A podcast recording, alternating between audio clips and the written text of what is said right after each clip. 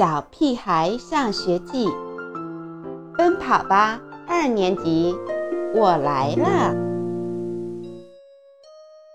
著名画家奶奶最近迷上了画画，她说她要当画家，而且是最著名的那种。著名是自己认为的吗？如果自己可以称为著名，那我已经著名无数次啦。奶奶画得很入迷，她要趁爸爸妈妈回家前，在我家的墙壁上画一幅巨作。真的没事了？妈妈临走前不放心地问了一句：“保证没事。”奶奶把爸爸妈妈推出家门时，冲我挤了一下眼睛，然后我们便忙活起来。我们全副武装，套上围裙，戴上帽子，各自裹得严严实实，只露出两只眼睛。奶奶看看我，我看看奶奶，我们俩。同时大笑起来，呵呵，这就是著名画家的打扮。我怀疑地问：“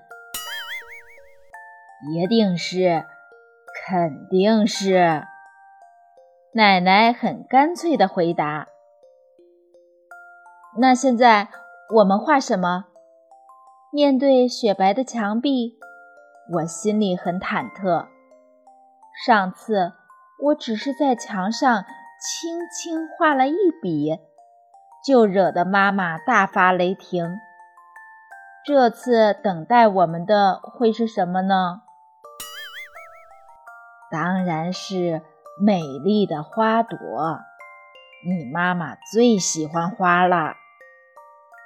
奶奶对着墙壁上上下下打量了半天，她安慰我。放心吧，漂亮的画谁不喜欢啊？没准儿你妈妈还会惊喜的尖叫呢。奶奶很认真地用铅笔勾勒出花朵的轮廓，然后用颜料涂色。这是黑色，我还没来得及阻止。花朵已经被它涂成了黑色。有谁见过黑色的花吗？奶奶对着黑色的花朵又端详了半天，嗯，最后点点头。成竹在胸地说：“我觉得自己还是更擅长画树。”于是，花朵变成了树干，很黑很粗的树干。怎么没有树枝和树叶呢？我脖子都酸了。这么难看的树，我也会画。之后，又黑又粗的树干上。出现了乱七八糟的树枝和伤痕累累的树叶。天哪，这树叶的颜色好独特！孙子，有点想象力好不好？你你那是喜鹊还是乌鸦？嘘，别把它们吓跑了。到了晚上，墙壁上终于出现了一幅画作。至于是什么，我一点儿也没看出来。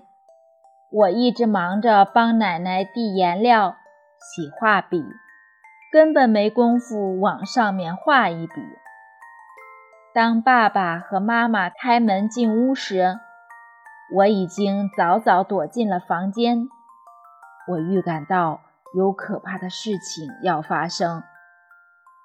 不一会儿，妈妈刺耳且持续尖叫声响起来。显然，这不是对著名画家的态度。